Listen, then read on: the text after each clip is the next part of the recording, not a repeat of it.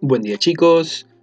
Eh, lo que voy a realizar ahora es una grabación de audio que pueda servir como aclaración y algunas correcciones de la primer guía de trabajo que realizaron sobre la doctrina social de la iglesia y que me enviaron.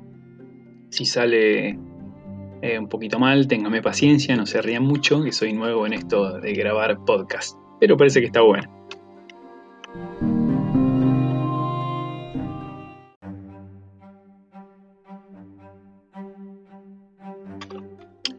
Pregunta número uno.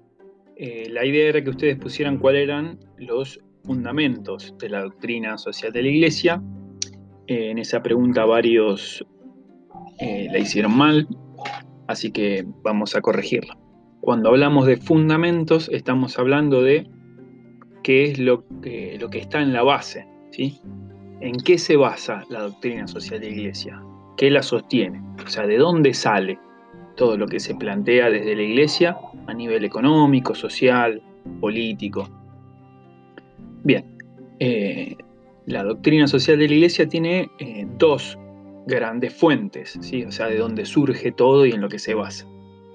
La principal es la palabra de Dios, ya sea en la Biblia, en el Antiguo Testamento o en el Nuevo Testamento, o en la tradición de la iglesia, lo que fueron planteando los padres de la iglesia a lo largo de su historia. San Agustín, Santo Tomás, los doctores de la iglesia. Bueno, eso es el fundamento principal de la doctrina social. O sea, eh, lo que establece cuáles son los valores en los que se basa lo que va a plantear los papas en su encíclica. Cuando el Papa Francisco habla del cuidado de la naturaleza, en su encíclica Laudato Si, por ejemplo, y de la ecología, ¿en qué se basa? Y bueno, se basa en el Génesis, por ejemplo en la Biblia, que plantea que la creación es obra de Dios, que es buena y que las personas tenemos que cuidarla. Ahí tenemos, por ejemplo, el fundamento bíblico. Se basa también en San Francisco de Asís. ¿eh? Es un santo que planteaba la importancia del cuidado de los animales, de la naturaleza. ¿eh? Bien, entonces ahí tenemos los valores en los cuales se fundamenta todo lo que plantean los papas sobre las cuestiones sociales, políticas y económicas. Además de la palabra de Dios, la Iglesia se basa en la ciencia moderna, porque hay muchas cuestiones que eh, no se sabían, no se conocían, o problemas que ni siquiera existían en la época de Jesús, o antes, o incluso en la Edad Media.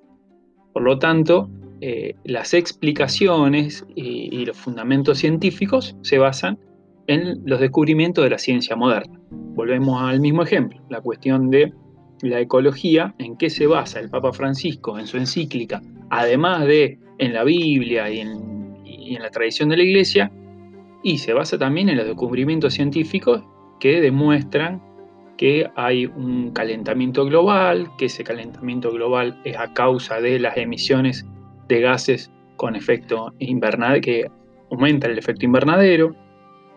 Entonces, para eso la Iglesia cuenta con la ayuda de un montón de científicos de distintas ramas a los que eh, les pide justamente ayuda para que eh, ayudarle a entender qué es lo que está sucediendo. ¿eh? Entonces la ciencia brinda explicaciones y la palabra de Dios nos brinda las orientaciones, los valores, ¿sí? o sea, hacia dónde tiene que ir la explicación y hacia dónde tiene que ir la sociedad.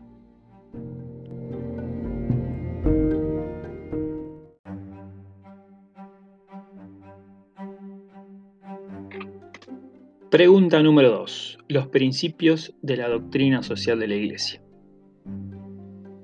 Los principios son la parte más eh, importante y también más permanente de todo lo que plantea la Iglesia sobre las cuestiones sociales, políticas y económicas.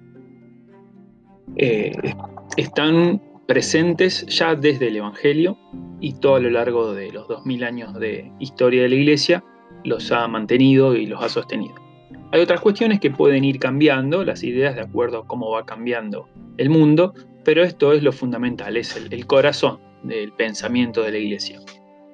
Estos principios, como muy bien pusieron ustedes, son el principio de la dignidad de la persona, el principio del bien común, la solidaridad, la subsidiariedad, el destino universal de los bienes, la opción preferencial por los pobres.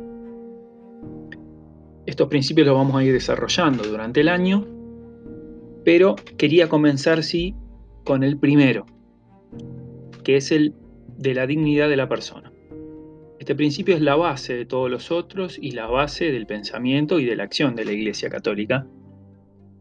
Seguramente lo han visto otros años, han desarrollado y es algo que a lo mejor parece sentido común, pero que es fundamental en el, en el Evangelio, uno de los valores fundamentales. ¿Qué significa esto? ¿Qué significa que una persona es digna? Esto significa que es valiosa. Las personas somos valiosas. Para Dios, todas las personas somos muy valiosas. Eso ya está presente desde el relato de la creación, desde el principio de la historia, y se ve con más claridad todavía con la acción de Jesús y su sacrificio por nuestra salvación. Porque somos valiosos, Dios se preocupa y se ocupa de nosotros. Nos cuida y busca lo mejor para nosotros. ¿Y quiénes somos valiosos o qué valor tenemos? Bueno, esta es la cuestión. Para Dios todos somos valiosos y tenemos un mismo valor. No hay personas más valiosas o mejores en este sentido. Ni siquiera las personas que hacen las cosas mal. Esto está muy claro en el mensaje de Jesús. Claro que para la sociedad no es así.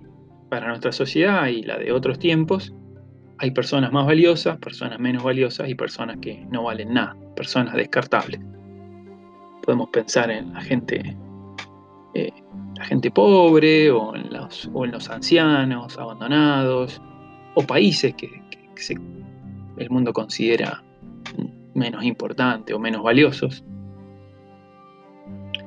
Eh, uno de los criterios por el cual nuestra sociedad plantea que alguien es más o menos valioso, uno de los más fuertes por lo menos en la actualidad, es el tema del dinero, la capacidad para consumir.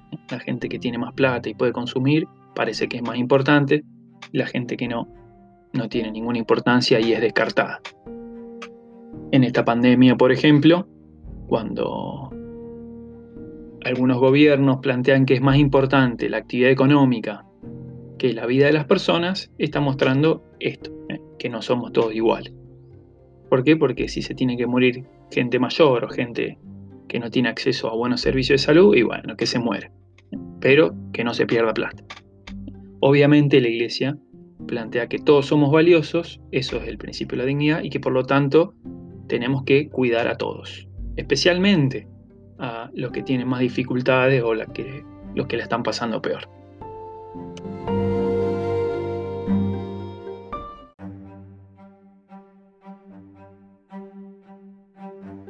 Pregunta número 3. La función de la doctrina social de la Iglesia. ¿Para qué la Iglesia escribe, plantea estas cuestiones? ¿Para qué el Papa sale a hablar sobre lo que pasa estos días, sobre el tema de la pandemia? ¿O para qué sale a hablar sobre el problema de los refugiados, que un tema del que se, que mucho antes de esta cuestión de la pandemia? ¿Para qué habla sobre las guerras o sobre las distintas cuestiones que pasan en el mundo a nivel económico? ¿Por qué la Iglesia tiene una palabra sobre esto. Bueno, la función que cumple la iglesia aquí es la misma función que le atribuyó eh, su fundador, que es Jesús, ¿eh? que es lo mismo que Jesús hacía, que era anunciar la buena noticia, o sea, anunciar las cosas positivas de la sociedad, anunciar lo que Dios quiere para nosotros y cómo lograrlo, y denunciar lo que está mal, plantear claramente, sin vueltas, que hay cosas que no están funcionando bien, que no están acordes al proyecto de Dios para nuestra sociedad y que deberían cambiar. Por eso es que la Iglesia, a través del Papa, pero también a veces a través de los obispos, y puede hacerlo también a través de nosotros, los laicos, miembros de la Iglesia, la Iglesia plantea qué se debe hacer bien y qué se está haciendo mal. Obviamente siempre esto en términos generales, ¿sí? porque no le corresponde a la Iglesia eh, dar soluciones técnicas, concretas o plantear cómo debería gobernar cierto presidente un país ¿eh? o qué tendrían que hacer eh, las empresas puntualmente. O sea, las decisiones concretas las tiene que tomar cada persona, cada actor político, cada actor social, de acuerdo a sus criterios.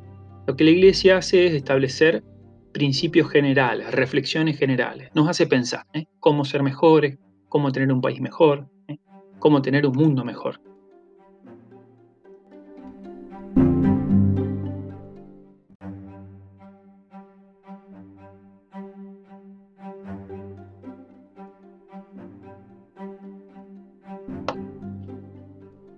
Algunos conceptos que están presentes en el texto y que vamos a trabajar mucho durante el año son los de asistencia, asistencialismo, promoción humana y paternalismo. Todos están relacionados a la situación de carencia, de pobreza o de dificultad que pasan algunos miembros de la sociedad. En todas las sociedades hay gente que la pasa mal, que tiene distinto tipo de dificultades algunas personas porque no tienen trabajo o tienen trabajos con ingresos muy bajos y no llegan a mantenerse y a vivir dignamente. Hay personas que por su edad tienen dificultades para vivir bien porque están solas. Hay gente que porque tiene algún tipo de discapacidad también tiene problemas. Hay distintas situaciones por las cuales los miembros de una sociedad, algunos de estos miembros, tienen dificultades para vivir dignamente, para vivir bien. Frente a estas diversas situaciones, las sociedades intentan algún tipo de ayuda, justamente porque somos todos miembros de una misma sociedad y este principio de solidaridad lo que plantea es que tenemos que ayudarnos unos a otros. Estas formas de ayuda pueden eh, desarrollarse de distintas maneras. A la ayuda la llamamos asistencia. Ahora bien, cuando esta ayuda eh, pasa a ser eh, patológica, como plantean algunos, o, una ayuda que, no, que en el fondo o a largo plazo no termina ayudando, la llamamos asistencialismo. El asistencialismo es eh, una forma de asistencia al que necesita, pero en la cual la persona que ayuda tiene un rol activo, eh, realiza alguna actividad, como puede ser, por ejemplo, donar dinero, dar comida, mm, regalar cosas que el otro necesite, pero la persona que es ayudada no, no hace nada, tiene un rol pasivo, simplemente recibe lo que necesita y nada más. Esta asistencia, eh, en el largo plazo, puede ser algo que eh, no sea del todo positivo en una sociedad. ¿Por qué? Porque en realidad la persona que es ayudada de esa manera no, no se desarrolla, no crece, no se esfuerza por tratar de mejorar, no es protagonista de su propio desarrollo, sino que simplemente mm, se queda en su lugar recibiendo la ayuda. En el fondo, esta forma de ayuda lo que muestra es una falta de confianza en la persona, en la otra persona. Es como que yo pienso que la otra persona no va a ser capaz de mejorar, eh, de desarrollarse, y entonces es como que le tengo que dar todo servido. Es una subestimación de las personas. Y la persona que ayuda de esta manera se acostumbra a recibir todo, todo hecho, todo resuelto, y tampoco eh, tiene una motivación para salir de esa situación. Por eso cuando este asistencialismo se prolonga en el tiempo, termina siendo negativo para una sociedad.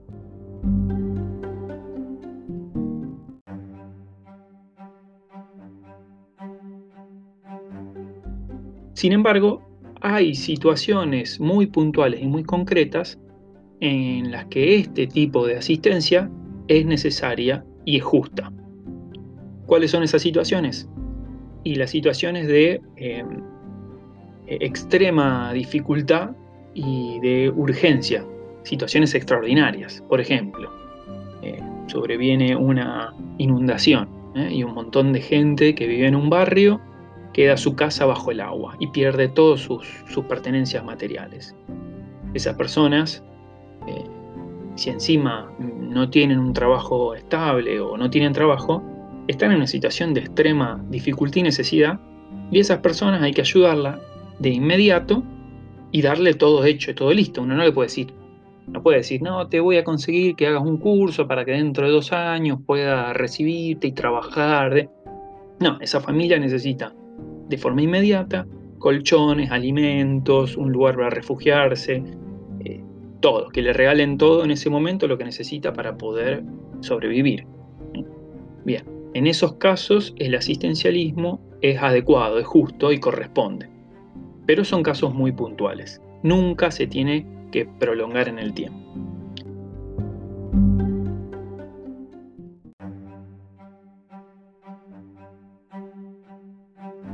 Además, el asistencialismo, cuando se prolonga en el tiempo, genera otra dificultad que es la de la dependencia. La persona que es ayudada, pero que no, hace nada, pasa a depender de la persona que la ayuda. Se genera entonces así una, una relación que no es positiva en la sociedad, porque el que ayuda pasa a tener como un poder sobre la otra persona que muchas veces lo termina utilizando para sus propios fines y perjudicando a otros. Este es el caso, por ejemplo, de el clientelismo político. Cuando los políticos ayudan, dan cosas a la persona que necesita para luego utilizarlas para sus propios fines. El asistencialismo es una forma de paternalismo, que era el otro concepto que estaba ahí presente. El paternalismo en la sociedad se le llama así a, la situación en la que una persona se considera que es el padre de los demás, sabe más, puede más, y es supuestamente el responsable de hacer que las vidas de las personas sean mejores. ¿sí? Todos los demás vendríamos a ser como hijos, menores de edad. No tenemos capacidad, ni tenemos eh, voluntad, ni la inteligencia para vivir por nosotros mismos y dependemos de papá. ¿eh? Eso, por supuesto, es algo negativo. ¿eh? en la sociedad. ¿Por qué? Porque en las sociedades somos todos mayores de edad, las personas, los ciudadanos, y todos tenemos que hacernos cargo de nuestro propio destino. Ayudándonos, por supuesto, colaborando, pero todos haciéndonos cargo y responsables, porque somos adultos. No es como en una familia donde sí es, hay menores de edad que necesitan de sus padres. ¿eh? En una sociedad somos todos adultos y cada uno tiene la responsabilidad y la capacidad para hacerse cargo de sus propias cosas.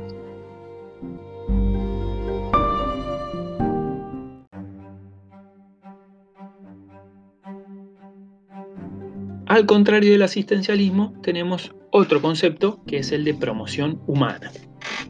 La promoción humana es una actividad por la cual una persona ayuda a otra a que se desarrolle. También hay una ayuda como en el asistencialismo, pero es una ayuda completamente distinta. ¿Por qué? Porque la persona que ayuda tiene un rol activo, pero la persona que es ayudada también tiene un rol activo, hace algo, toma su vida su propia vida en sus manos para tratar de desarrollarse, para tratar de crecer. ¿Por qué hace falta la promoción humana? Y porque hay mucha gente que sola no puede desarrollarse, sola no puede crecer porque los obstáculos son muy grandes, las dificultades, le falta herramienta. Entonces aquí viene la promoción humana. Hay un otro que le proporciona esas herramientas, le ayuda a remover los obstáculos para que estas personas puedan crecer y desarrollarse.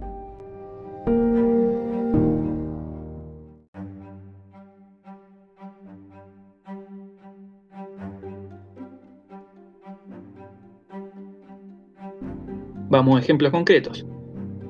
Por ejemplo, cuando eh, el Estado brinda a personas desocupadas un curso de capacitación en oficio, por ejemplo, ¿eh? como sucede en nuestro colegio, ¿eh? hay más de, un, más de un curso de este tipo, un curso gratuito. Entonces el Estado pone los profesores, pone el lugar, pone las herramientas y la persona desocupada asiste a este curso sin pagar, porque por ahí no tiene siquiera para pagar un curso, durante dos meses aprende, supongamos carpintería en aluminio o un curso de peluquería, aprende el oficio y luego cuando termina este curso tiene una capacidad, tiene una iniciativa que le va a permitir salir adelante de alguna manera, ¿eh? consiguiendo un trabajo ¿eh? o buscando la manera de, desarrollarse. ¿eh? todos los cursos de capacitación son formas de promoción humana. ¿Por qué? Porque la persona ayudada pone de sí un gran esfuerzo, realiza una actividad, no se queda sentado esperando. ¿eh? Va al curso, eh, aprende, practica, y cuando el curso termina, luego eh, tiene que trabajar para ganarse el pan. Este tipo de actividad de promoción humana son muy positivas, porque beneficia al que ayuda, que realiza un acto de solidaridad, beneficia al que ha ayudado porque crece y se desarrolla, y beneficia a toda la sociedad.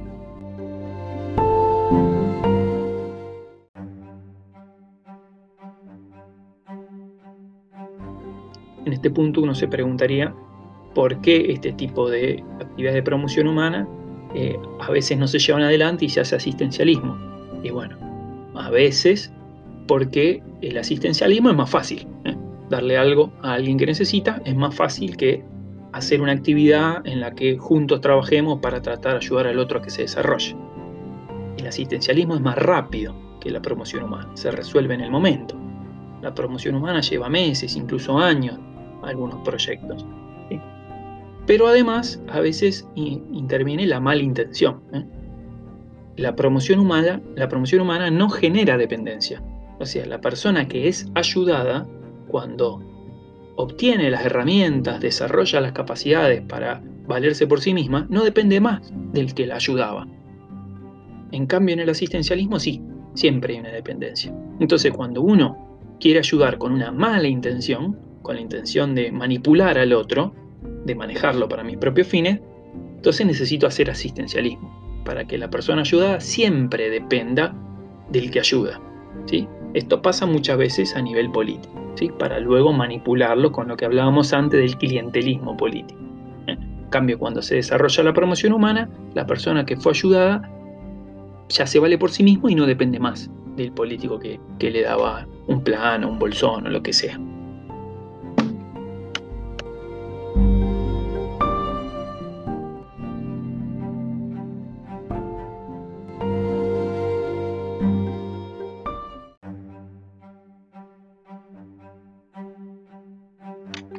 Pregunta número 5. ¿Cuáles son los motivos por los cuales la Iglesia se ocupa de la cuestión social, o sea, de estas distintas problemáticas que aquejan a nuestras sociedades? Y justamente porque es parte central de su misión. O sea, la misión de la Iglesia es lograr que las personas vivan de acuerdo al proyecto de Dios, a la voluntad de Dios. Y Dios tiene una voluntad para nosotros no solo a nivel individual, para que cada uno viva mejor su vida privada, sino también a nivel de sociedad. O sea, Dios quiere que nuestras sociedades sean justas, que nuestras relaciones sociales sean sanas, sean maduras, que cada uno en la sociedad tenga oportunidades para desarrollarse, para crecer, para ser feliz, para ser libre. Y la realidad es que nuestras sociedades muchas veces no nos ayudan a vivir como Dios quiere que vivamos. Por distintas razones, por la violencia, por la discriminación, por eh, la falta de empleo, por los salarios bajos. Y muchas de estas cuestiones eh, no son naturales. La mayoría de ellas no son problemas naturales, sino que son problemas causados por nosotros mismos y por la forma en que nos organizamos como sociedad. Uno podría decir, bueno, ahora nos aqueja este problema del virus que está matando a las personas y eso es natural. Sí, las enfermedades son naturales. Pero no es natural, por ejemplo, eh, la forma en que se distribuyen los medicamentos. Cuando se consiga una vacuna, que tarde o temprano va a haber, esa vacuna, ¿a qué personas va a llegar?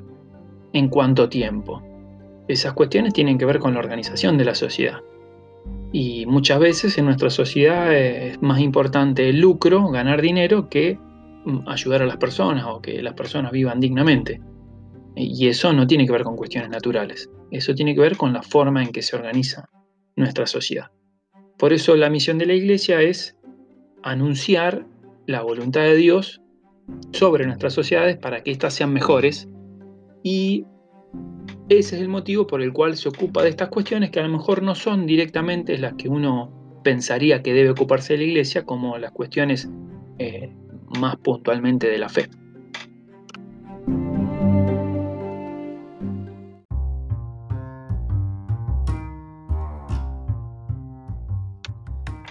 Bueno, espero que les haya servido, que les haya ayudado a aclarar algunas cuestiones. Después me gustaría que me comenten si les pareció bien, si les pareció muy extenso, eh, o, breve, o muy rápido, o si hay alguna cuestión que fue poco clara. ¿eh? Esto me vendría bien para que las, las próximas grabaciones sean mejores y les sirvan más. Muchísimas gracias y nos estamos viendo pronto.